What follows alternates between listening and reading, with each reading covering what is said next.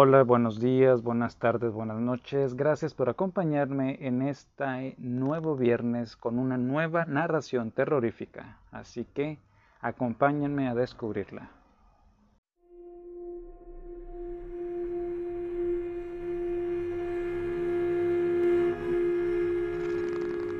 El ahorcado, esa de Quirós. En 1474, año tan pródigo en mercedes divinas para la cristiandad, siendo rey de Castilla Enrique IV, llegó a la ciudad de Segovia a morar en la señorial mansión que junto con extensas tierras y cuantiosas rentas había heredado un joven caballero de limpio linaje y gentil apostura llamado Don Ruy de Cárdenas. Legado de un tío arcediano y maestro en cánones, su casa alzábase al lado y a la sombra de la iglesia de Nuestra Señora del Pilar y frente a ella, del otro lado del atrio, en el que murmuraban su vieja canción los tres chorros de una fuente, se erguía el sombrío y enrejado castillo de don Alonso de Lara, hidalgo tan acaudalado como huraño, que ya en la edad madura había desposado a una joven famosa en Castilla por su blancura de nieve, por sus cabellos color de aurora y por su gracia el cuello de garza real.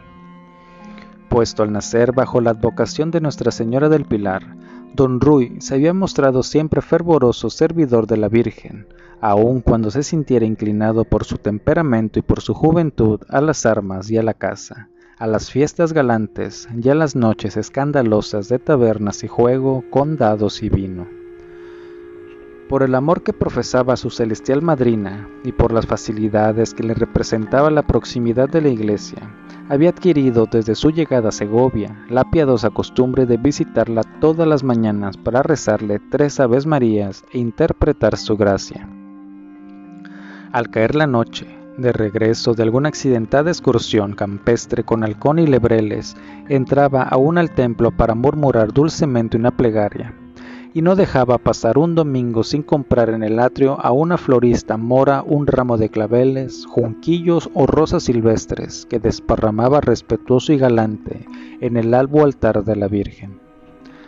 También todos los domingos, vigilada por una haya de ojos alertas y duros como los de una lechuza y escoltada por dos fornidos lacayos altos como torres, tenía por costumbre concurrir a la venerada iglesia la famosa y bella mujer de don Alonso de Lara, solo por orden expresa de su confesor y por miedo a malquitarse con su augusta vecina, consentía el provecto caballero en que la esposa, cuyos pasos espiaba apostado tras las celosías, efectuara aquella semanal visita de creyente. Pasábase doña Leonor toda la semana encerrada en la cárcel de su oscuro palacio de granito, sin otro lugar donde salir a respirar, aun en las cálidas tardes estivales que un pedazo de jardín verdinegro cercado de murallas tan altas que apenas dejaban vislumbrar de trecho en trecho la fúnebre copa de algún ciprés. Pero bastó una de aquellas casi furtivas salidas de la esposa del señor de Lara para que el joven caballero don Ruy se prendase de ella la mañana de mayo, que la vio arrodillada ante el altar, nimbada por los reflejos de oro con que un rayo de sol destellaba en sus cabellos, baja las largas pestañas, entre los finos dedos del rosario todo ella grácil y blanca, de una blancura de lirio abierto al rocío, de una blancura acentuada por el contraste de los negros encajes y las sedas negras que envolvían sus formas gentiles y se quebraban caprichosamente sobre las losas del suelo, lápida de viejas e ignoradas sepulturas. Cuando don Rudy, saliendo de su delicioso éxtasis, dobló las rodillas, lo hizo menos ante su celestial madrina la Virgen del Pilar que ante aquella deslumbradora aparición mortal de la que desconocía nombre y vida, pero por la que ambas cosas daría gustoso si por precio tan incierto se le rindiese. Balbuceó maquinalmente sus tres acostumbradas Aves Marías, requirió el sombrero y abandonando despacio la nave sonora del templo, se quedó esperando en el atrio, mezclado con los pordioseros leprosos que aguardaban también calentándose al sol. Después de un rato, durante el cual el corazón del caballero latió con un ritmo inusitado de ansiedad y de temor, salió doña Leonor, tras detenerse un instante a mojar los dedos en la pila de agua bendita. Pero los ojos de la beldad no se alzaron ante don Ruy ni tímidos ni con desdén con el haya de los ojos alertas de lechuza pegada a sus vestidos entre los dos lacayos fornidos que le escoltaban como dos torres, atravesó lentamente el atrio, con la tranquilidad fruición del recluso que goza por una vez la plenitud del aire y del sol. Algo cruzó como una sombra el alma del enamorado caballero cuando la vio traspasar la arcada sombría de gruesos pilares y desaparecer por una pequeña puerta de servicio cubierta de herrajes. Era entonces doña Leonor la hermosa y famosa señora de don Alonso de Lara.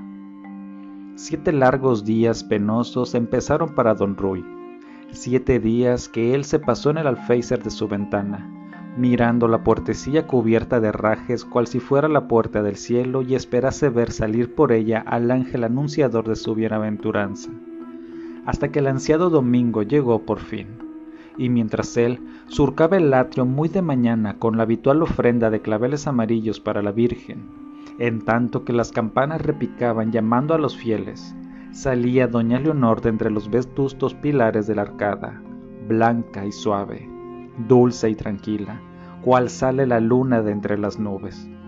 Casi se le caen a don Ruy los claveles en medio de aquel alborozo en que el pecho se le empezó a agitar como un mar violento y el alma toda se le escapó tumultuosa tras la mirada. También los ojos de ella se alzaron hacia el caballero, pero no había en aquellos ojos turbación ni duda. No reflejaban ellos ni la conciencia de estar cruzándose con otros humedecidos por la pasión y encendidos por el deseo.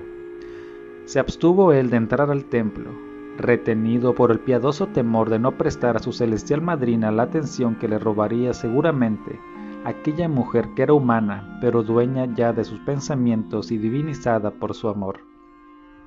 Aguardó con ansia, confundido entre los mendigos del atrio, marchitando los claveles con el ardor de las manos trémulas y desesperado por la lentitud del rosario que doña Leonor rezaba y no había empezado ella a recorrer la nave, cuando ya el leve roce de la seda de sus vestidos sobre las losas resonaba como una música en el alma de don Ruy. Pasó al fin la blanca señora, y con los mismos ojos distraídos y serenos con que miró al pasar a los mendigos, lo contempló a él también. O no comprendía la desazón del caballero que empalidecía de súbito ante ella, o su mirada no diferenciaba, a través del velo los matices de las cosas. Don Ruy se fue, conteniendo un suspiro, y ya en su cuarto esparció devoto ante la imagen de la Virgen las flores que no le había ofrendado en el altar del templo. Su vida, desde entonces, se tornó sombría y triste ante la inhumana frialdad de la mujer, única entre todas las mujeres que hiriera y cautivara a su joven corazón. Movido por una esperanza en la que se adivinaba de antemano el desengaño, dio en rondar los alrededores del amurallado jardín o en contemplar durante largas horas desde una esquina bien alto el embozo de su capa, el enrejado de las gruesas y tupidas celosías, oscuras y tortuosas como las de una prisión. En vano, el palacio permanecía silencioso y hermético cual un sepulcro. Las puertas no se abrían, de los enrejados no salía el más leve rastro de luz. Buscando un desahogo, el enamorado se entregó con afán a lo largo de interminables veladas a la tarea de componer quejumbrosas trovas que no le brindaban consuelo. Frente a la imagen de Nuestra Señora del Pilar, sobre las mismas losas en que veía arrodillarse a doña Leonor, hincaba las rodillas y permanecía en silencio, sin rezar aferrado a la agridulce esperanza de encontrar serenidad para su corazón, poniéndolo a los pies de aquella que todo lo serena y todo lo consuela. Mas cuando se levantaba de allí, después de sus mudas plegarias, eran aún más desdichado. No tenía otra sensación que la que le producía la frialdad de las rodillas, rígidas y yertas como las piedras sobre las que lo sostuvieran. El mundo se le antojaba también así, rígido y frío. Durante algunas otras luminosas mañanas de domingo volvió a ver a su adorada, mas siempre los ojos de ella resbalaban indiferentes sobre las cosas y los seres, o cuando se detenían en los suyos, mostrábanse vírgenes de toda emoción, tan limpios y serenos que don Ruy los hubiera preferido airados, fulgurantes de ira o hirientes de soberbio desdén. Doña Leonor lo conocía, es cierto, pero del mismo modo en que podía conocer a la ramilletera mora, sentada ante su cesto junto a la fuente, o a los harapientos mendigos que se espulgaban en el pórtico bajo los rayos del sol. No podía él siquiera pensar que fuese fría e inhumana. Sabía que era simplemente remota como una estrella que refulge en las alturas sin saber que abajo, en un mundo que ignora, unos ojos la contemplan, apasionados, y una alma la erigen reina de su albedrío. Don Ruy, llegando a aquella conclusión, pensó entonces, pues que ella no quiere y yo no puedo, es esto un sueño que debe concluir, que Nuestra Señora del Pilar nos tenga bajo su amparo.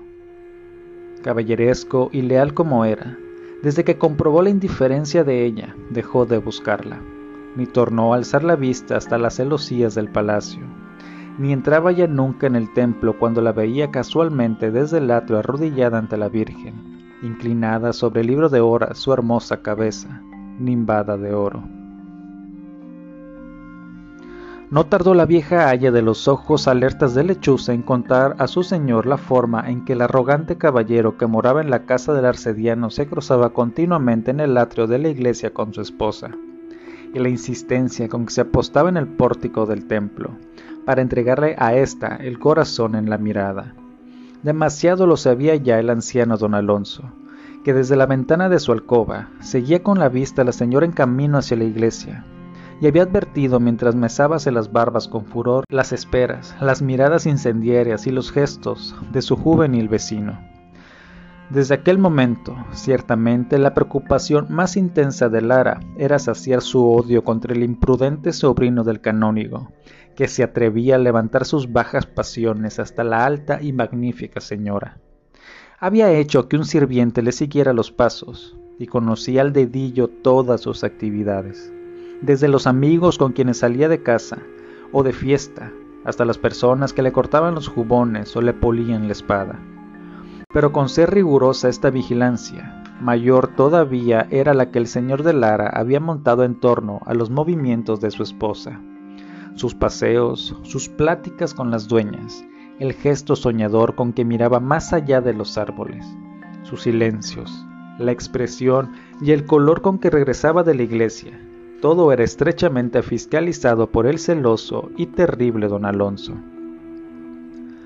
Mas tan inalterablemente tranquila mostrábase doña Leonor, limpia de toda culpa, que ni el celoso de imaginación más vehemente podría haber encontrado manchas en aquella inmaculada nieve. Subió a consecuencia de ello el rencor del señor de Lara contra el hombre que había osado desafiar tal pureza apeteciendo aquellos cabellos color de sol aquel cuello de garza real, que eran solo suyos, que constituían el espléndido regalo de su existencia. Y mientras caminaba por la parda galería del palacio, abovedada y resonante, enfundado en su rica zamarra de pieles, hacia adelante de la punta de su barba grisácea, erizado el pelo y los puños crispados, removía siempre obstinado la misma hiel. Se permitió atentar contra la virtud de ella y contra la honra mía, es culpable de dos delitos y merece dos muertes. Pero su ira se transformó en pánico al saber que el joven caballero no esperaba ya en el pórtico del templo a doña Leonor, ni espiaba bajo las tapias de la mansión, ni entraba en la iglesia cuando ella estaba, ni se preocupaba en absoluto de verla o de seguirla, hasta el extremo de que en una mañana, encontrándose frente a la arcada o oyendo el ruido que hacía al abrirse la puerta por la que doña Leonor iba a aparecer, permaneció de espaldas, riendo y charlando con un obeso señor que le leía algo mientras reía. Indiferencia también simulada, pensó don Alonso, solo puede servir para ocultar a su intención aviesa. ¿Qué andará maquinando ahora? Exacerbándose todas las pasiones que su provecta edad alentaba al desabrido hidalgo, celos, curiosidad, rencor. Creyó ver fingimiento y falsía en la serenidad de la señora y le prohibió de inmediato sus piadosas visitas a la iglesia. Iba él, en las mañanas de domingo, a rezar el rosario y a disculparse por la ausencia de ella. No puede venir, musitaba prosternado, por lo que ya sabéis, Virgen Purísima. Con verdadera obsesión, revisó e hizo reforzar cerrojos y pestillos en las puertas de su palacio y de noche daba la libertad a dos mastines que vagaban en las sombras del amurallado jardín. Un gran acero desnudo reposaba siempre la cabecera de su austero lecho, junto a la mesa que alberga la lámpara, el relicario y el vaso de vino caliente con canela y clavo con que contemplaba sus fuerzas y recobraba energías. Más preocupado por la adopción de todas aquellas medidas de seguridad, dormía muy poco, levantándose sobresaltado a cada momento de las muelles almohadas para asir brutal y ansiosamente a doña Leonor del brazo o del cuello y rugir con rabia concentrada presa de horribles delirios. A mí, solo a mí, di que solamente a mí me quieres. Luego, tan pronto amanecía, se iba a espiar cual un halcón las ventanas de don Ruy. Jamás podía verlo ahora, ni en el atrio de la iglesia, a la hora de misa, ni al regreso del campo, a caballo, al toque del Ave María. Y notando aquel cambio en las costumbres de su odiado enemigo, con más fuerza sospechaba a este del dueño amor de su señora. Una noche, por fin, tras recorrer mil veces la losa de su galería en sorda lucha con sus oídos y sus dudas, mandó llamar al intendente y le ordenó que preparase cabalgaduras de equipaje. Al rayar el alba saldría con la señora doña Leonor hacia su finca de Cabril, a dos leguas de la ciudad. No fue, sin embargo, al amanecer la partida. No se rodeó de sigilo como la fuga del avariento que va a ocultar sus arcones. Por el contrario, efectuóse una con gran aparatosidad y pausa, haciendo permanecer durante varias horas a la litera, con las cortinas abiertas frente a la puerta principal, mientras un sirviente paseaba por el patio enjaizaba la morisca, la mula blanca del amo, y cerca del jardín la recua de mulos cargados de baúles y bultos. Aturdía toda Segovia con el ruido de sus cascabeles que hacían sonar incesantemente, molestados por las moscas bajo los rayos del sol. Así se enteró don Ruy y la ciudad toda de la partida del señor don Alonso de Lara. A doña Leonor le produjo gran alegría la noticia del viaje, Agradábale Cabril con sus sotos y pinares, con sus risueños jardines a los que se abría de par en par, sin rejas ni celosías, las ventanas de soleadas habitaciones. En Cabril al menos tenía aire y luz, plantas que regar, un vivero de pájaros y tantas alamedas de tejo y laurel que eran casi la libertad. Confiaba además que en el campo se desvanecerían aquellas preocupaciones que durante los últimos tiempos avinagraban el gesto y el alma de su marido y señor. No se realizó, sin embargo, esta esperanza suya, porque a la sombra de aquella jornada no se había aclarado aún el semblante de don Alonso, y fácilmente se adivinaba que no había frescura de frondas, murmurios de arroyuelos ni perfumes de rosales en flor capaces de serenar el agitado y sombrío espíritu del celoso. Cual por sus galerías de Segovia paseaba sin descanso por las arboladas alamedas de Cabril, envuelto en su zamarra de pieles, hacia adelante el pico de su barba gris y erizada hacia atrás la melena, con un terrible rictus en los labios como discurriendo maldades y gozando de antemano el placer de realizarlas. Todo su interés se concentraba en un criado que recorría a caballo continuamente el camino entre el Cabril y Segovia, ya que aguardaba en las afueras del pueblo, ansioso de interrogarlo tan pronto desmontara sudoroso para imponerse de las noticias del día.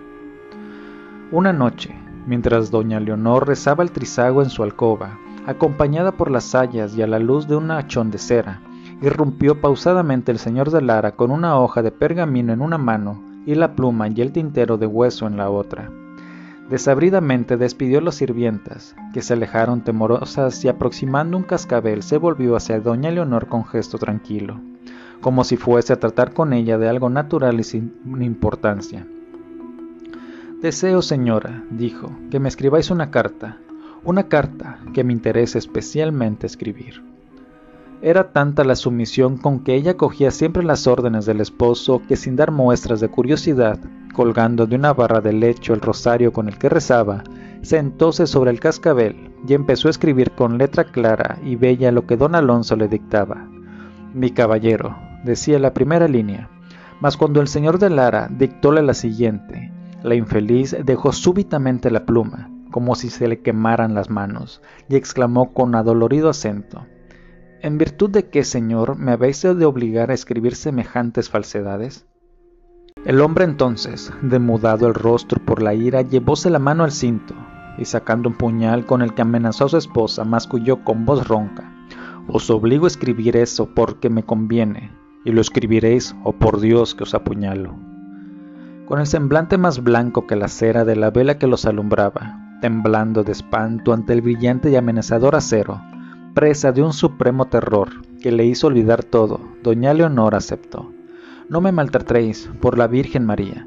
Volved en vos y serenaos, que yo solo vivo para serviros. Dictadme lo que queréis y escribiré. Con las manos crispadas en el borde de la mesa donde dejar el puñal, fulminado a la débil y temblorosa mujer con una mirada cargada de odio, dictó una misiva que poco después quedó escrita con letra vacilante y confusa. Mi caballero, decía, o me habéis interpretado muy mal, o muy mal pagáis el amor que os profeso y que no tuve nunca ocasión en Segovia de manifestaros claramente. Estoy ahora aquí en Cabril, soñando con veros, y si vos también lo anheláis, podéis con toda facilidad realizar vuestro anhelo, pues mi marido, el señor de Lara, se ha ausentado de esta casa. Llegad esta noche, franquead la puerta del jardín y seguid por la parte del camino hasta la terraza. Después de bordear el estanque, veréis desde allí una escala apoyada en una ventana. Esa ventana es la de mi alcoba, donde os espero con ansias. Bien, firmad ahora con vuestro nombre, que es lo principal. Lentamente, con el rostro enrojecido, la desdichada trazó su nombre. Solo falta dirigirla, ordenó el marido. Escribid Don Ruy de Cárdenas. En medio de la sorpresa que le causara aquel nombre desconocido, se atrevió a levantar la vista. Enseguida, escribid lo que os he dicho, volvió a ordenar el anciano con expresión cada vez más siniestra. Cuando doña Leonor hubo dirigido a don Ruy de Cárdenas la indecorosa misiva, el señor de Lara guardóse en el cinto el pergamino junto al puñal ya envainado y abandonó silencioso la estancia, perdiéndose a poco el ruido de sus pasos sobre las losas del corredor. La pobre quedó sobre el cascabel caídas con el regazo, las manos cansadas, en medio de un anonadamiento general, con la mirada perdida en las sombras de la noche ni la muerte le parecía ahora tan oscura como aquella intriga con que le acababan de complicar. ¿Quién era aquel don Ruy de Cárdenas del que jamás oyera hablar, con el que jamás se tropezara en su existencia tan clara, tan poco poblada de hombres, tan ligera de recuerdos? Tal vez él la conocería. La habría seguido al menos con la mirada. Sí, el desconocido señor de Cárdenas debía haberla amado sin que ella lo supiera pues que no se explicaba en caso contrario que aceptara como natural una carta de ella portadora de tan apasionadas promesas. He ahí pues que en su destino irrumpía bruscamente, traído de la mano por su esposo, un hombre joven, acaso bien nacido y quizás gentil. Y he ahí que lo que en forma tal que le eran abiertas ya las puertas del jardín y poníase bajo sus pies una escala que le daría acceso a la alcoba de ella y de todo aquello era autor su marido, que era quien abría secretamente la puerta y secretamente apoyaba la escala sobre el muro de su balcón. Pero, ¿para qué? ¿Qué fin perseguía el señor de Lara? Súbitamente en posesión de la verdad, de la vergonzosa e infamante verdad, doña Leonor lanzó un gemido de angustia. Se trataba de una celada. Don Alonso atraía su heredad de Cabril a aquel don Ruy de Cárdenas, valiéndose de una promesa para tenerlo a su merced y asesinarlo impunemente. Y era ella, su amor, lo que se ofrecía como cebo a los ojos seducidos del desdichado galán. que había mayor ofensa a su pudor y a su decoro? ¿Y cuán imprudentemente obraba por otra parte el señor de Lara, ¿No podía acaso muy bien aquel don Ruy de Cárdenas, concibiendo alguna sospecha, rehusar el convite y mostrar luego por toda Segovia, orgulloso de su triunfo, la infamante carta en la que le ofrecía su amor la mujer de don Alonso? Mas no, el infortunado volaría a Cabril, hacia la muerte, y moriría vilmente asesinado, en el tenebroso silencio de la noche, sin sacerdote ni sacramentos, con el alma enterrada en el lodazal del pecado, moriría, sí, irremisiblemente, porque jamás el señor de Lara consentiría en dejar con vida al portador de aquella terrible misiva. Moriría, pues, aquel joven, de amor por ella, de un amor que lo llevaba al sepulcro sin haberle valido nunca la sombra de un placer. Ciertamente sería el amor de ella lo que lo mataría, pues el odio de don Alonso odio que tan desleal como villanamente se cebaba solo podía ser hijo de los celos que le ensombrecían el alma y le hacían olvidar sus más elementales deberes de cristiano y de hombre. A buen seguro que el anciano habría sorprendido gestos, miradas y ademanes de don Rui tan imprudentemente como enamorado. Mas, ¿cuándo? ¿Cómo? Recordó confusamente aquel joven que un domingo cruzárase con ella en el atrio de la iglesia, aguardándola luego con un ramo de flores en la mano. ¿Sería él? Tenía noble y gentil continente, pálido, de grandes ojos negros y ardientes. Ella había pasado indiferente. Las flores que el caballero portaba eran claveles, claveles rojos y amarillos. ¿A quién los destinaba? Oh, si le pudiese poner sobre aviso enseguida antes del nuevo día.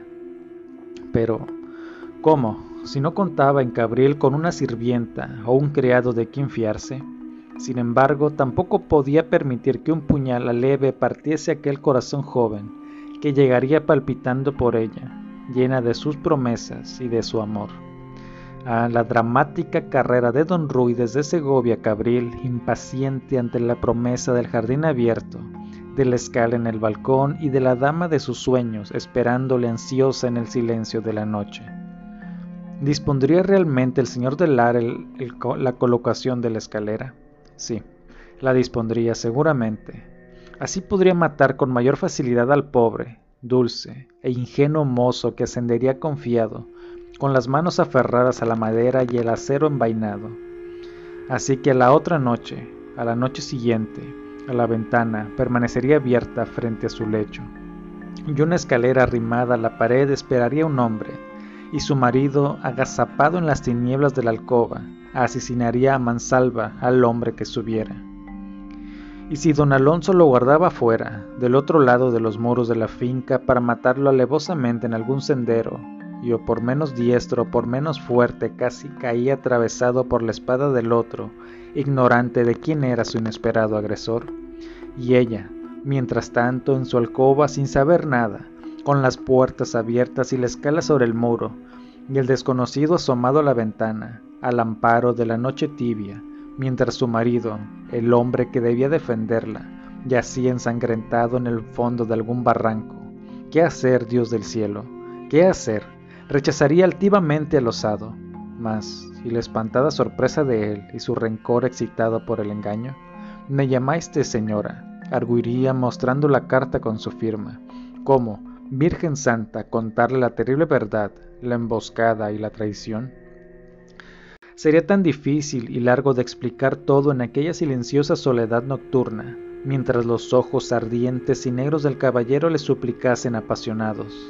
Infeliz de ella si don Alonso sucumbía y la dejaba sola, librada a sus medios en aquel caserón abierto. Y qué desgraciada también sería si aquel hombre, que la amaba y que por ello venía corriendo, deslumbrado por su cita, encontraba la muerte en el lugar donde soñaba realizar su amoroso anhelo, y rodaba por el abismo de su eterna perdición, muerto en pleno pecado y en el escenario de su pecado.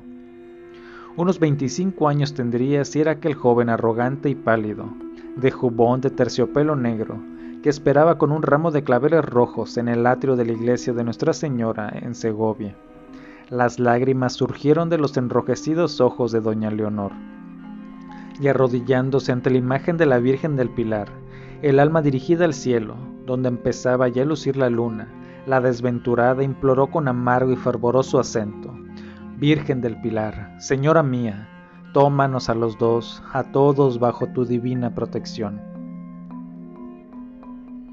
Penetraba el joven señor de Cárdenas en el sombreado patio de su residencia cuando un muchacho campesino, levantándose del banco de piedra que había en la esquina, sacó de su zurrón una carta y se la alargó con estas palabras. Apuraos a leerla, caballero, que tengo que volver a Cabril con la respuesta. Abrió don Ruy el pergamino y tal deslumbramiento le produjo su lectura que le apretó contra el pecho cual deseoso de enterrarlo en su corazón. El mozo, visiblemente inquieto, insistió. Daos prisa, por favor. No, no he de llevar contestación, sino la seguridad de que os habéis enterado del mensaje. Dadme pues algo en señal de que os entregué la carta. El señor de Cárdenas le alargó uno de sus guantes bordados con hilo de seda, que el criado guardó presuroso en su zurrón. y se alejaba ya corriendo sobre la punta de sus albarcas cuando don Ruy lo detuvo con una voz. ¿Qué ruta sigues para ir a Cabril? La más segura y apropiada, para la gente que no tiene miedo, la del Cerro de los Ahorcados. Está bien, puedes irte. Subió el sobrino del canónigo a grandes saltos las escaleras de piedra y en su aposento, sin quitarse siquiera el sombrero, volvió a leer, junto a la celosilla, la divina misiva en que doña Leonor lo llamaba para esta noche. Le brindaba su amor. No le extrañaba, por cierto, aquella ofrenda, después de una indiferencia tan completa y constante.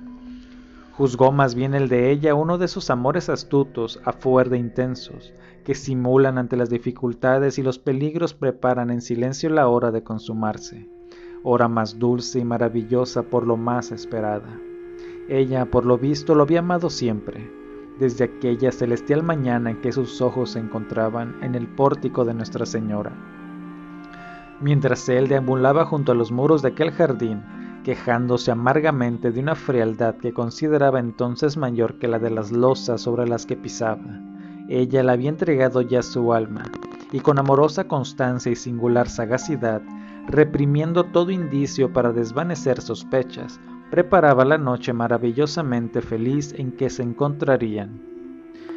Y en aquella perseverancia, aquel fino ingenio en las lides del amor hacían a doña Leonor aún más hermosa a los ojos del caballero.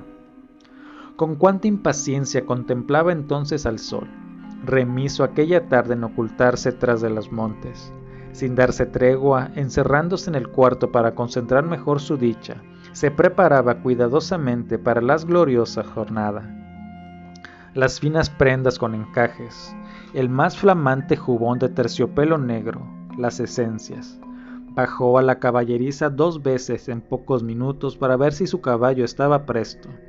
Dobló y tornó a doblar sobre el suelo la hoja de la espada que llevaría en la aventura. Mas su mayor preocupación era el camino de Cabril, que conocía perfectamente, y el pueblo agrupado en torno del monasterio franciscano y el antiguo puente romano con su calvario y la profunda torrentera que lleva a la finca del señor de Lara. Durante el último invierno, precisamente, había estado por allí, yendo de montería con dos amigos de Astorga, y ahora recordaba que había pensado, contemplando las torres de la heredad de su amada, he ahí la casa de la ingrata, y bien cómo se engañaba. Lucía la luna en aquellas noches, sigilosamente, abandonaría Segovia por la puerta de San Mauro, y un breve galope lo pondría bien pronto en el cerro de los ahorcados. Conocí igualmente aquel lugar de fúnebre y pavorosa sugestión, con sus cuatro patíbulos de piedra en los que se ahorcaban los criminales, cuyos cuerpos quedaban luego balanceándose en el aire, hasta que las sogas se pudrían y los esqueletos caían a tierra, limpios de carne por la acción de la intemperie y por los picos de los cuervos. La última vez que había ido al cerro, tras el cual se extendía la laguna de las dueñas, fue el día del apóstol San Matías cuando el corregidor y las hermandades de la paz y de la caridad dirigiéronse allí en solemne procesión para dar sagrada sepultura a los huesos recogidos del suelo. El camino, más allá, discurría llano y recto hasta Cabril. Meditaba así el señor de Cárdenas en torno a la jornada venturosa que le esperaba, y en tanto caía lentamente la tarde. Al oscurecer, cuando los murciélagos empezaron a girar alrededor de las torres de la iglesia y los nichos de las ánimas se encendían en las esquinas del atrio, sintió el audaz caballero que un extraño temor, el temor de aquella dicha que se le acercaba y que a veces se le antojaba sobrenatural, empezaba a ensombrecerle el alma. Sería pues un hecho que aquella mujer de divina belleza, famosa por su hermosura en toda Castilla, y más remota hasta entonces que una estrella, se le iba a entregar en el silencio tranquilo de la noche dentro de pocos momentos, cuando aún brillasen aquellas piadosas lucecitas delante de los retablos de las ánimas? ¿Cómo había merecido él semejante felicidad? Había pisado las losas de un atrio buscando con los ojos otros ojos indiferentes y fríos, que no se alzaron nunca amorosos hacia los suyos. Resignadamente, sin grandes esfuerzos, había abandonado toda esperanza. Y aquí, que de improviso, aquellos ojos distraídos lo buscaban. Aquellos inaccesibles brazos se tendían hacia él, francos y abiertos, y con el corazón y con el alma le gritaba aquella mujer, Ah, inconstante, que no supiste interpretarme. Ven a mí, quien creíste impasible te ama y te pertenece. Se dio jamás en ninguna parte aventura tal, tan grande, tan extraña era que tras ella debía rondar, si no erraba la humana ley análoga a desventura. Y claro que rondaba. ¿Acaso no lo era ya el saber que después de aquellos instantes de dicha, cuando él abandonara los brazos y tornara a Segovia, su doña Leonor, la ilusión de su vida, el bien tan inesperadamente adquirido por un momento, quedaría otra vez bajo el albedrío de otro hombre? Mas qué importaba. Vinieran luego celos y dolores, que aquella noche era suya, exclusiva y espléndidamente suya. Todo el mundo, aparte de ella, era una vana apariencia. Descendió a saltos la escalera y montó a caballo. Después, por prudencia, atravesó despacio el patio con el sombrero sobre la cara y en la reposada actitud del que se dispone a dar un paseo más allá de las murallas, atraído por la brisa suave de la noche.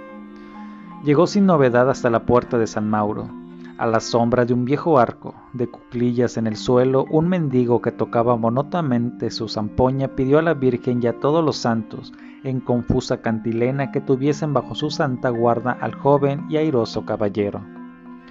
Disponíase don Ruy a detenerse para darle una limosna, cuando recordó que esa tarde no había ido a la hora de vísperas a impetrar la bendición de su augusta madrina. Viendo en ese momento cerca del antiguo pilar del arco un retablo débilmente iluminado por una lámpara, desmontó de un salto, dejó el sombrero sobre las losas, arrodillóse y juntando las manos en actitud piadosa, rezó un salve ante la imagen, que era la de la Virgen atravesada por siete puñales. El amarillo resplandor de la lámpara envolvía el rostro de la Virgen que, como si no sintiera el dolor de los siete aceros, o si ellos le proporcionaran por el contrario inefables goces, sonreía dulcemente, con los labios entreabiertos. Como en el convento de Santo Domingo empezaron a tocar la agonía mientras don Ruy rezaba, el mendigo dijo, cesando la monótona sonata de su zampoña, Un fraile se está muriendo, el señor de Cárdenas rezó una Ave María por el alma del fraile que se moría. Luego, viendo cómo la Virgen de las Siete Espadas seguía sonriendo, maternal y serena, pensó que no era el toque de agonía un mal presagio aquella noche.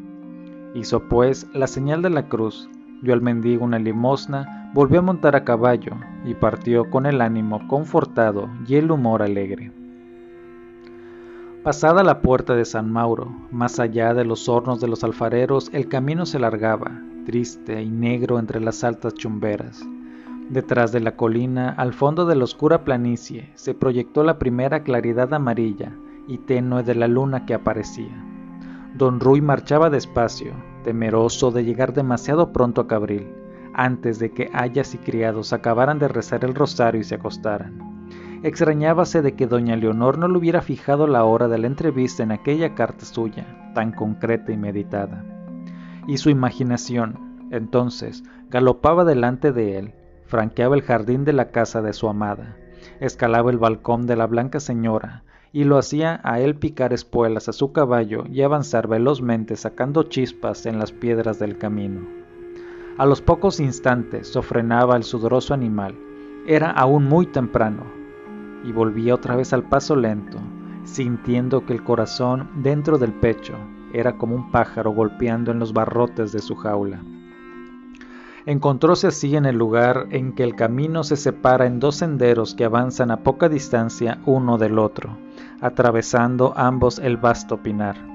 Ante la imagen de Cristo crucificado, con el sombrero en la mano, Tuvo un momento de angustiosa duda, pues no recordaba cuál de aquellos senderos era el que conducía al cerro de los ahorcados.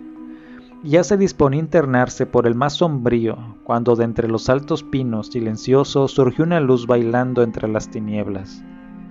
La portaba una vieja harapienta, que caminaba con las melenas sueltas, apoyándose en un bastón. ¿A dónde lleva este camino? interrogó el señor de Cárdenas. La anciana puso el candil en alto para poder mirar al caballero. Lleva jarama, dijo, y luz y vieja, como si se hubiesen surgido providencial y exclusivamente para sacar al jinete de su error, desaparecieron al instante, cual tragadas por las sombras espesas del pinar. Volvióse don Ruy rápidamente y galopó, rodeando el Calvario hasta llegar por el otro camino al cerro donde sobre la claridad cada vez menos intensa del cielo se recortaban los negros patíbulos de los ahorcados. Detúvose entonces parándose sobre los estribos. En un alto ribazo desprovisto de toda vegetación, alzábanse siniestros, ligados entre sí por un bajo y carcomido muro, los cuatro pilares de granito, semejantes si la amarillez de la luna no les hubiera dado en plena noche una sugestión más tétrica a los cuatro ángulos de una casa deshecha.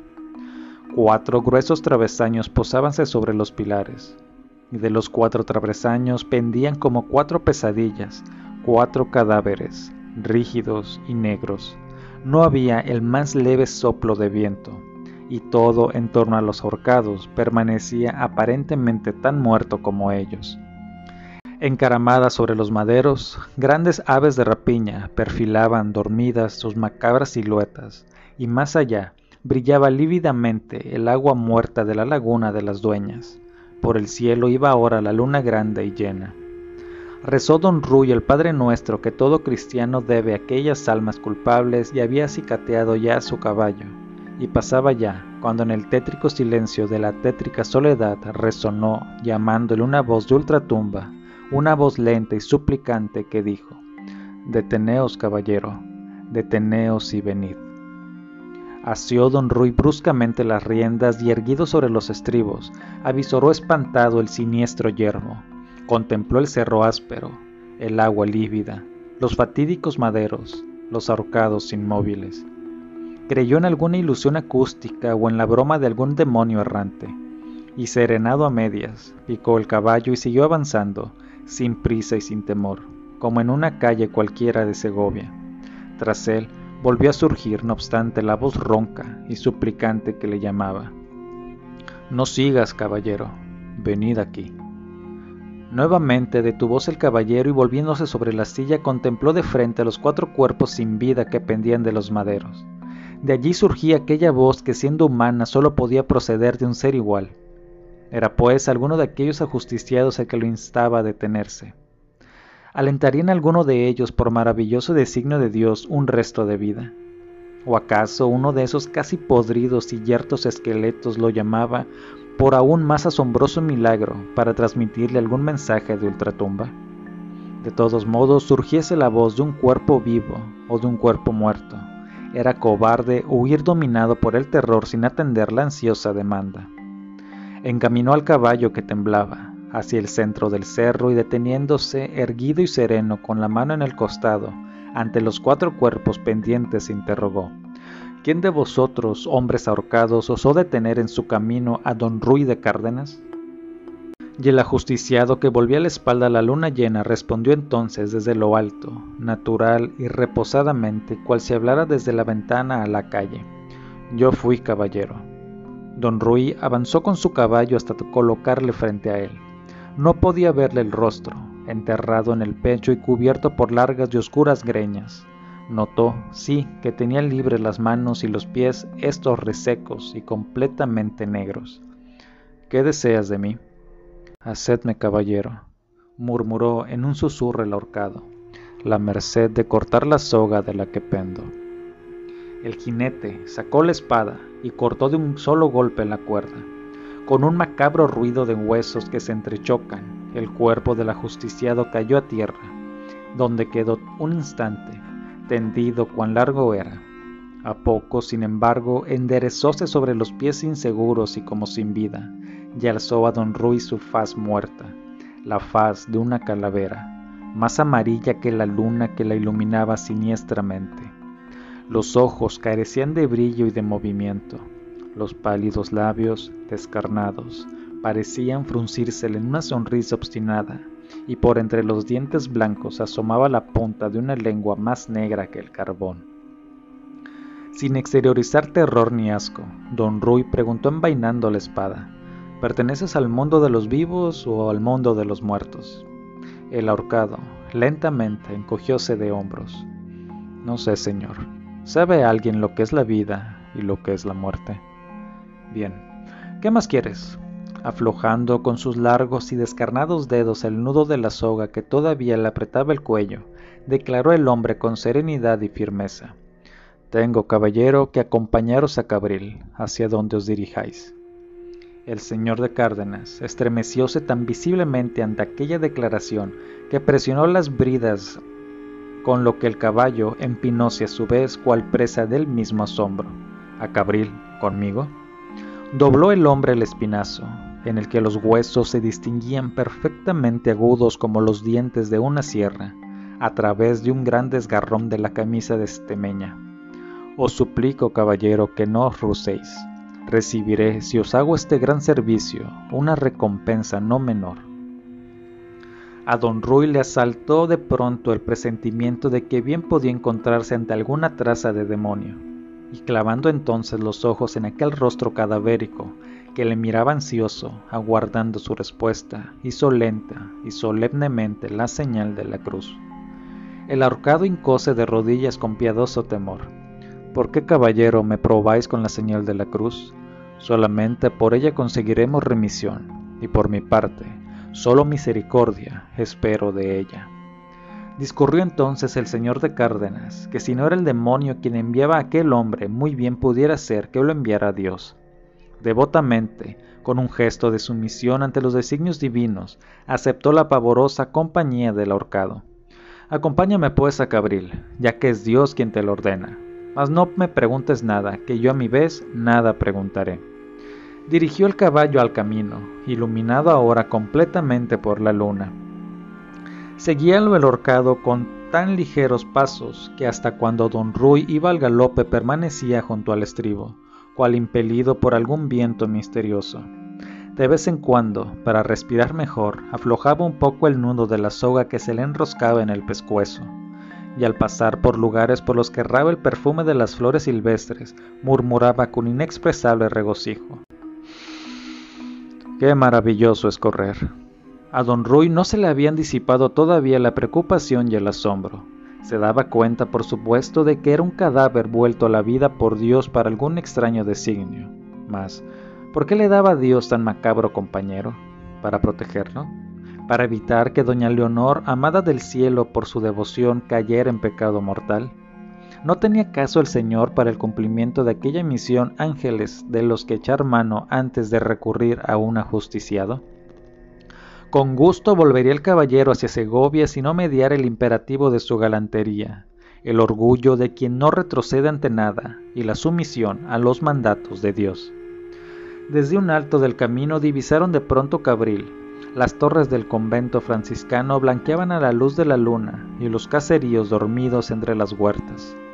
En silencio, sin que un perro ladrara desde las cancelas o sobre los muros, bajaron por el viejo puente romano en el Calvario, el ahorcada prosternóse sobre las losas, y irguiendo los lívidos huesos de las manos se quedó musitando plegarias durante un rato, mientras respiraba frecuente y profundamente. Luego, entrando ya en el sendero, bebió con ansia en un manantial que murmuraba bajo las frescas frondas de un sauce. Como el camino era angosto, se puso a marchar delante del señor de Cárdenas, encorvado, los brazos obstinadamente cruzados sobre el pecho, en absoluto silencio. La luna estaba clavada en lo más alto del cielo, y don Ruy contemplaba con pena aquel disco lleno y brillante que derramaba tanta y tan indiscreta claridad sobre el misterio que le conducía a Cabril. Ah, cómo se frustraban las virtudes de aquella noche, que tendría que haber sido cómplice de su sigilo. He ahí que una luna grande, una luna enorme, asomábase sobre los montes para alumbrarlo todo y un ahorcado descendía de su patíbulo para acompañarlo a Cabril, penetrando en lo más íntimo de su secreto. Dios lo disponía así. Qué triste era llegar a la ansiada puerta prometida bajo la claridad de una luna tan sin embozos y acompañado de tal intruso. El ahorcado de pronto se detuvo y levantó el brazo enseñando los sucios harapos. Habían llegado al final del sendero, un camino más ancho empezaba allí y conducía hasta el largo muro de la finca de don Alonso de Lara, que tenía un mirador con barandilla todo cubierto de hiedra. A pocos pasos de ese mirador, dijo el hombre sujetando respetuosamente el estribo de don Ruy, hallábase la puerta por donde habéis de entrar al jardín. Os convendría dejar aquí el caballo, atándolo a un árbol si es que lo tenéis por fiel y seguro. Para la empresa que hemos de emprender ahora, ya es suficiente ruido, el rumor de nuestras pisadas. Apeóse en silencio el señor de Cárdenas y ató el caballo que tenía desde luego por fiel y seguro, al tronco de un álamo seco que allí había. Tal sumisión sentía ante las indicaciones del compañero que le enviaba Dios que lo siguió sin reparo por la orilla del muro iluminado por la luna. Despacio y cautelosamente, el ahorcado avanzaba en puntas de pies, avisorando lo alto de la pared y la negrura de las frondas, deteniéndose en trecho en trecho a escuchar e identificar rumores solo perceptibles para él, ya que jamás había conocido don Rui noche más silenciosa que aquella. Y el temor que trasuntaba aquel a quien no debían preocupar los peligros humanos, fue apoderándose también del arrojado caballero, que desenvainó el puñal y con la capa enrollada en el brazo empezó a marchar a la defensiva, la mirada escrutadora y alerta, cual por una senda de emboscada y de muerte. Llegaron así a una pequeña puerta, que se abrió sin un solo quejido de sus goznes a una leve presión del ajusticiado. Enfrentaron una alameda de espesos bojes y avanzando por ella halláronse ante un estanque lleno de agua en la que flotaban hojas de nenúfares y rodeado por toscos bancos de piedra, casi totalmente cubiertos por florecidas enredaderas. Por ahí, musitó el ahorcado señalando con el descarnado brazo. Mostraba una avenida de gruesos y viejos árboles, abovedada y oscura. En ella se internaron como sombras en la sombra, el ahorcado, abriendo marcha, don Ruy siguiéndole cauteloso sin rozar una rama ni hacer saltar un guijarro. Un fino hilo de agua susurraba entre el césped y por los troncos de los árboles ascendían rosales trepadores que despendían fuertes aromas. Una amorosa ternura empezaba a hacer palpitar de nuevo el corazón del caballero. Quieto, murmuró el ajusticiado, y don Ruy casi tropieza con su macabro acompañante, parado bruscamente y con los brazos abiertos como las trancas de una canela. Frente a ellos veíanse los cuatro peldaños de la escalera de piedra que conducía a la terraza, abierta por completo a la claridad lunar. Salvaron agachados los escalones y al final de un jardín sin árboles, compuesto por bien recortados macizos de flores orlados de boj, alcanzaron a divisar una parte de la casa sobre la que se proyectaba de lleno la brillante luna. En el centro de la pared, entre las ventanas del alféizar, herméticamente cerradas, apareció un balcón abierto de par en par.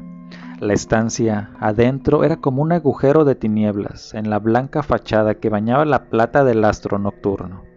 Arrimada contra el balcón veíase una escala de cuerda. El ajusticiado empujó a don Ruy hacia las sombras propicias de la avenida y con un ademán preciso e imperativo le dijo Conviene ahora, caballero, que me deis el sombrero y la capa, y que aguardéis aquí, en la oscuridad de esta alameda. Yo treparé la escala para observar lo que pasa en el interior de la alcoba. Si resulta lo que vos anheláis, regresaré aquí. El señor de Cárdenas estremeció ante la perspectiva de que semejante ser subiese al balcón que se le abría a él. No, no por Dios, murmuró con voz sorda pero ya la mano del ahorcado lívida entre las tinieblas le había despojado de la capa y el sombrero, y ya se cubría y embosaba suplicando ansiosamente No supongáis, caballero, que por haceros ese servicio recibiré gran merced. Y trepando de nuevo por los cuatro escalones, no tardó luego en ganar la abierta y por ello bien iluminada terraza. No repuesto aún de su sorpresa, el caballero espió. Oh portento, era él, don Ruy de Cárdenas, de los pies a la cabeza, el hombre que avanzaba, airoso y ligero por entre los macizos de boj, la mano en el cinto, erguida la cabeza y risueña la expresión moviendo con aire triunfal a cada paso la airosa pluma escarlata de su sombrero. Ganaba terreno el ahorcado bajo la claridad lunar, en dirección al balcón de la amada, que aguardaba arriba, abierto y oscuro. Encontrábase el hombre ya junto a la escala, desembosóse y afirmó el pie sobre el primer peldaño. Oh, y sube, no más el maldito, rugió don Ruy. Subía en efecto el ajusticiado. Ya su alta figura, que era la de él, la de don Ruy, proyectábase a mitad de la escalera recortándose toda negra sobre la blanca pared. Deteníase, no, subía, llegaba al balcón, apoyaba cautelosamente la rodilla sobre la baranda. Contemplábalo don Ruy con una mirada desesperada por lo que se le el alma, todo su ser. Y aquí que de súbito un negro bulto surge del negro cuarto y una voz furiosa grita reconcentrada, villano, villano, y una hoja de acero destella y corta el aire, y vuelve a brillar, y otra vez golpea, y aún torna a refulgir y a hundirse en el cuerpo vacilante del que sube. Desde lo alto de la escalera, como un fardo, se desploma sobre la tierra blanda la figura negra del ahorcado. Hay un fragor de persianas y vidrios que se cierran, y nada más, nada más sino el silencio, las sombras y la faz alta, redonda de la luna en el cielo alto. Don Rui, que ha comprendido la traición, desenvaina la espada y gana el oscuro refugio de la alameda. Y es en ese instante, cuando, oh maravilla, aparece el ahorcado corriendo por la terraza, lo toma de un brazo y le grita, A caballo, señor, volando que no era de amor la lid, sino de muerte. Recorren velosos la avenida, rodean el estanque internándose por la estrecha calle, formada por los bojes, abren la puerta y se encuentran por fin, jadeantes, en el camino donde la luna más refulgente, aun que entre las frondas, más llena en su paulatino avance, simula luminosas claridades diurnas. Entonces, solo entonces, descubrió el señor de Cárdenas que su extraño compañero llevaba todavía clavada en el pecho hasta los pomos la daga asesina, cuya punta, lúcida y brillante, le salía por la espalda, mas ya el siniestro personaje lo empujaba de nuevo. Escape, señor, hacia el caballo que aún tenemos la traición encima. Estremecido de horror, ansioso de terminar la pavorosa y sobrenatural aventura, don Rui tomó las riendas y empezó a cabalgar sufrida y resignadamente. Instantes después, el ahorcado saltó presuroso a las grupas del fiel caballo, haciendo que el caballero se estremeciera nuevamente al sentir en las espaldas el roce de aquel cuerpo sin vida, evadido de un patíbulo y atravesado por un puñal. Grande fue entonces la desesperación de su galope por la carretera interminable.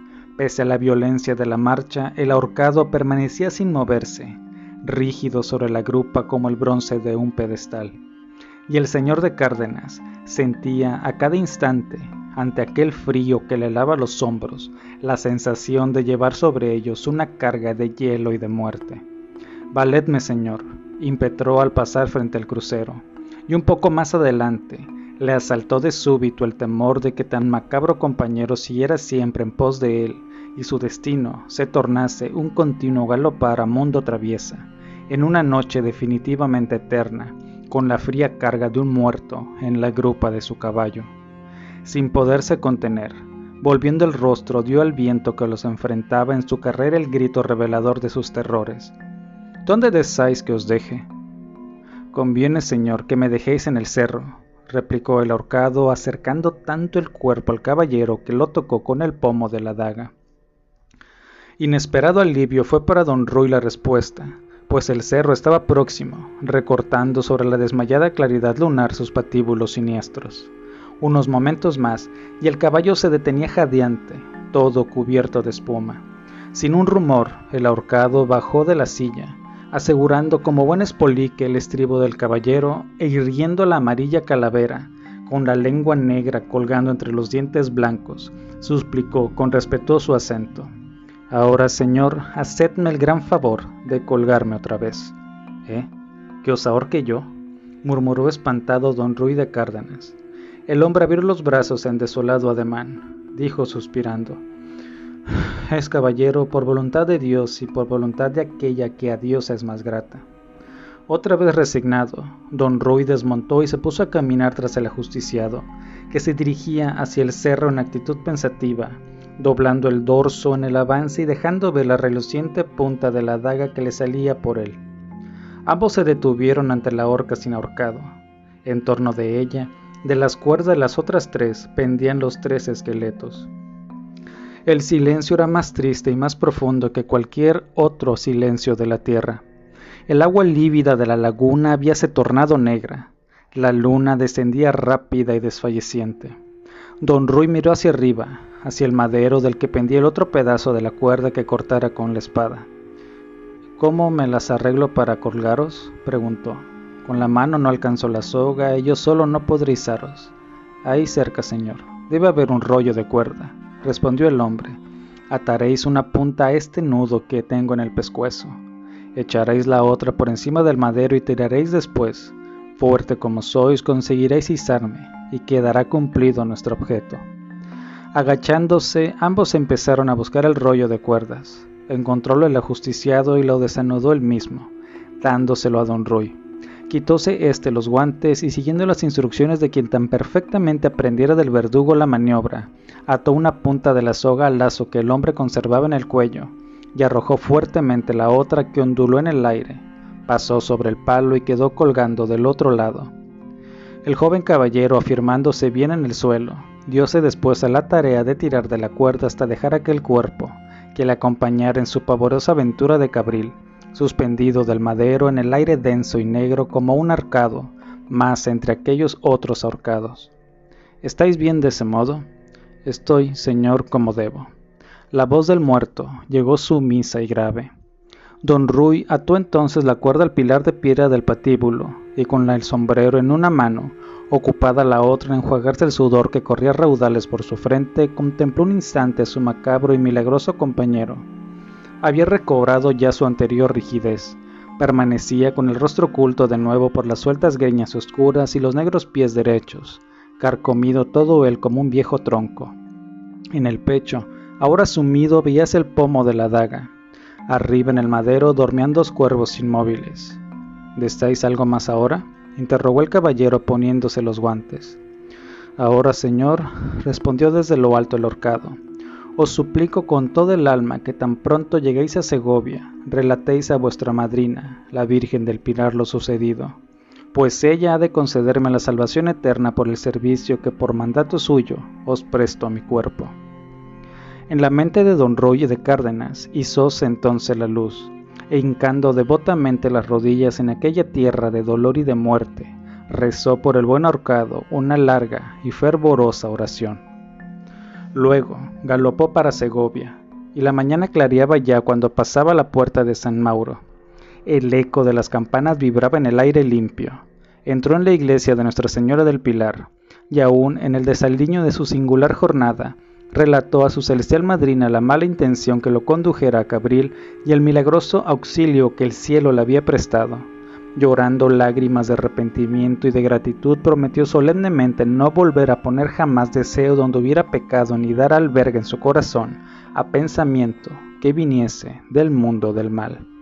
En Cabril, a esa hora, el anciano don Alonso de Lar inspeccionaba con los ojos dilatados por el terror y el asombro los macizos y caminos de su jardín. Cuando al amanecer, abriendo la puerta de la habitación en que dejara encerrada a doña Leonor, Bajó sigilosamente y no encontró, al pie del balcón como se prometía, el cadáver de don Ruy de Cárdenas. Creyó que el odiado rival habría conservado un débil hilillo de vida que le permitiera arrastrarse unos metros en el desesperado intento de llegar hasta su caballo y huir de Cabril. Pensaba empero que con aquellas tres puñaladas que le asestaran en pleno pecho y con la daga clavado en él por añadidura, no podría haberse arrastrado muy lejos, y por lo tanto había de yacer en algún lugar de aquellos desangrado y sin vida. Prosiguió con tal pensamiento la búsqueda, registrando cada sombra y cada grupo de árboles, mas no encontró, extraño caso, ni vestigios de pisadas, ni tierra removida, ni siquiera un pequeño rastro de sangre sobre el césped o la terraza. Sin embargo, con mano certera habíale clavado tres veces la daga en el pecho, y en el pecho clavada se la había dejado.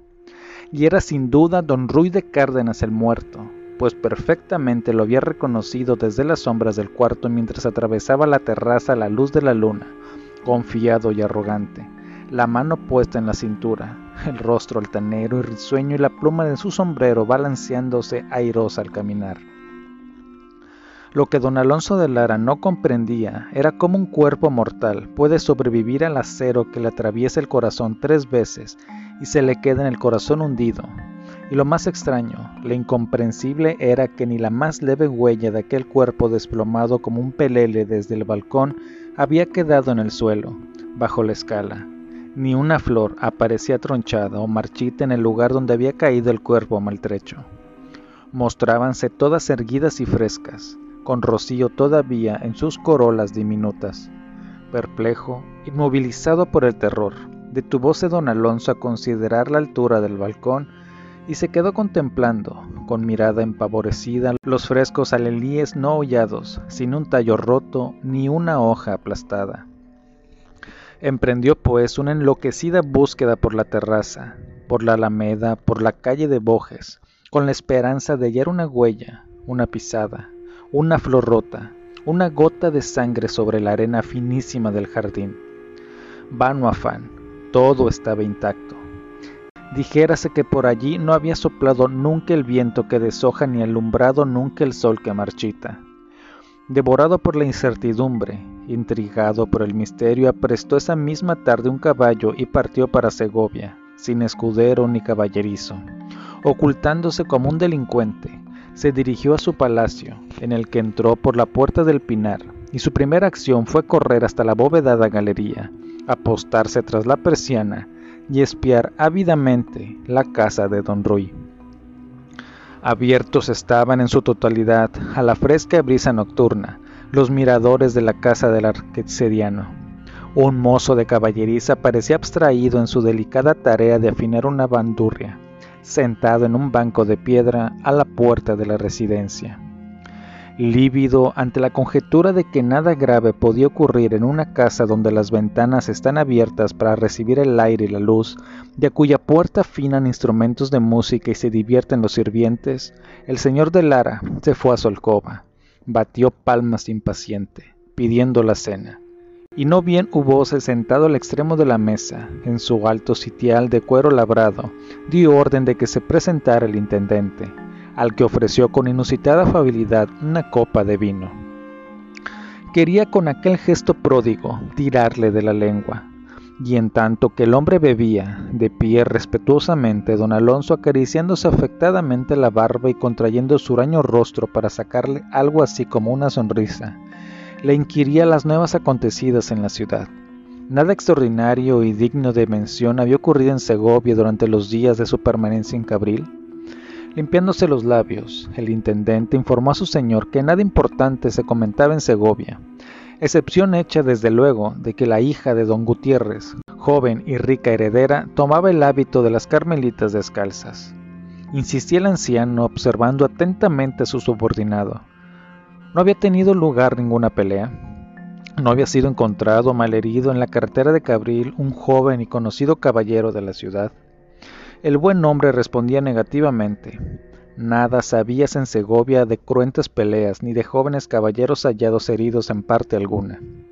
Ante su falta de información, don Alonso despidió desabridamente a su interlocutor y tan pronto terminó de cenar, volvió a la galería a seguir espiando las ventanas de don Ruy, cerradas todas ahora, pero en la última de las cuales se percibía una leve claridad. Pasó toda la noche en vela, debatiéndose presa del mismo espanto. ¿Cómo puede escapar con vida? se preguntaba un hombre a quien se ha atravesado el corazón con una daga. ¿Cómo se explicaba aquello? De madrugada, al amanecer, proveyóse de una capa y un amplio sombrero y bajando a la plaza permaneció en ella, embosado y cubierto, contemplando las puertas de la casa de su enemigo. Tocaban a maitines las campanas de Nuestra Señora, y los mercaderes, adormilados aún, salían a levantar las persianas y a colgar los mostrarios. Arreando sus borricos cargados de costales, los hortelanos empezaban a poblar el aire de la mañana con la algarabía de sus pregones y con alforja al hombro, pidiendo el óvulo de los viandantes y bendiciendo a las mozas, los frailes descalzos circulaban entre la multitud.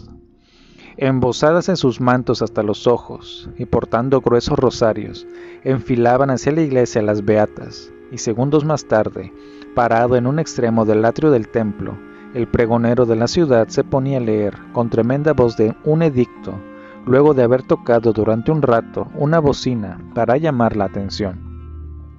Como hechizado por el fresco y cristalino ruido de los chorros, don Alonso de Lara se había detenido junto a la fuente.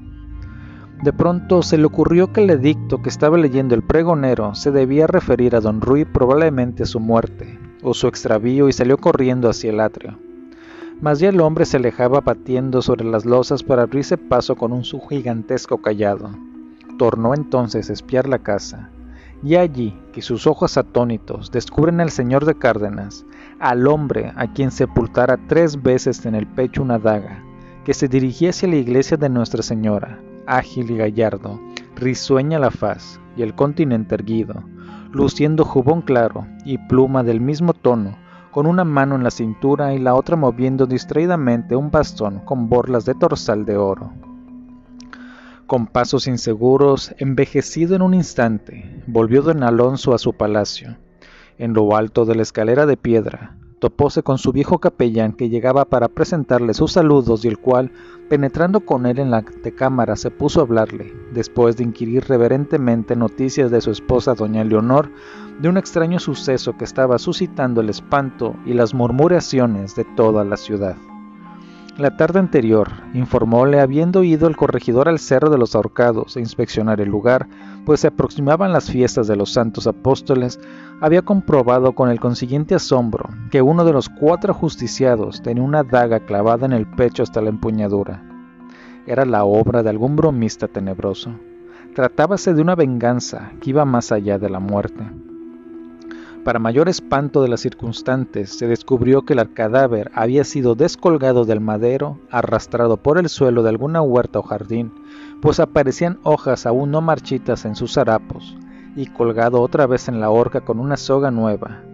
Tal era la turbulencia de los tiempos, comentábase que ni los muertos se sustraían a aquellos siniestros ultrajes.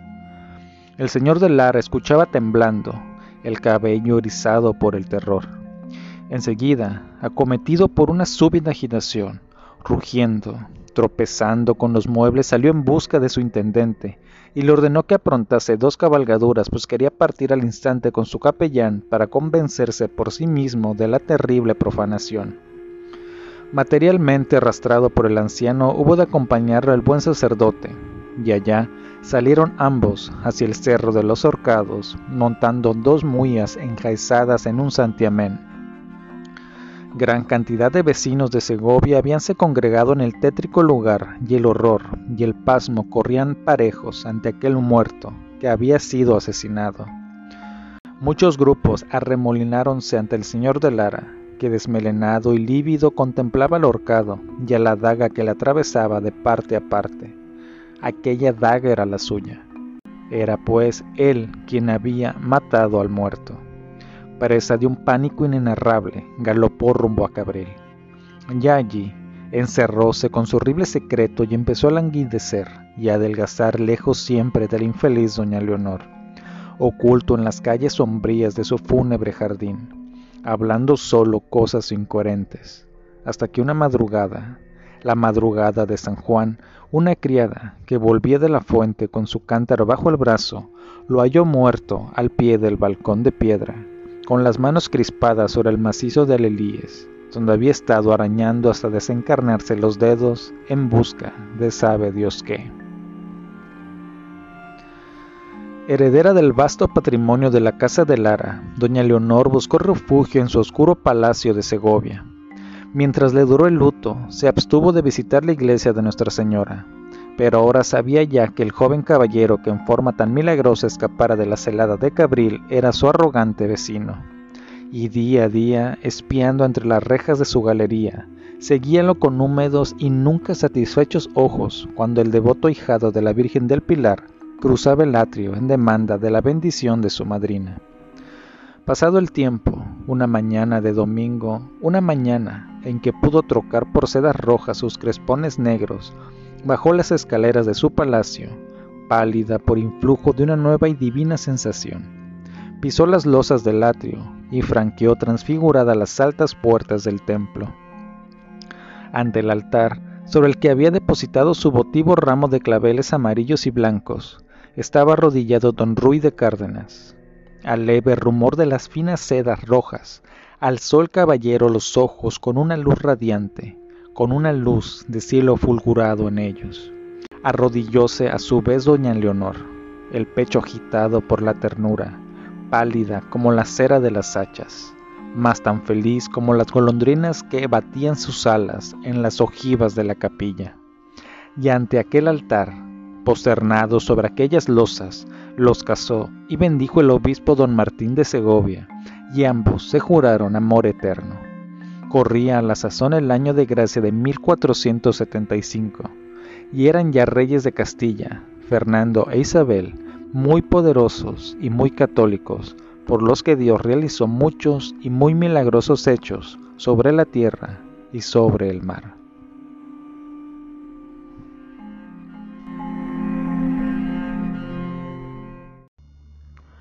Esta fue la narración terrorífica de la semana. Acompáñenme en la siguiente y recuerda que si me sigues en Spotify, no dudes en dejarme tus comentarios. Hasta la próxima semana.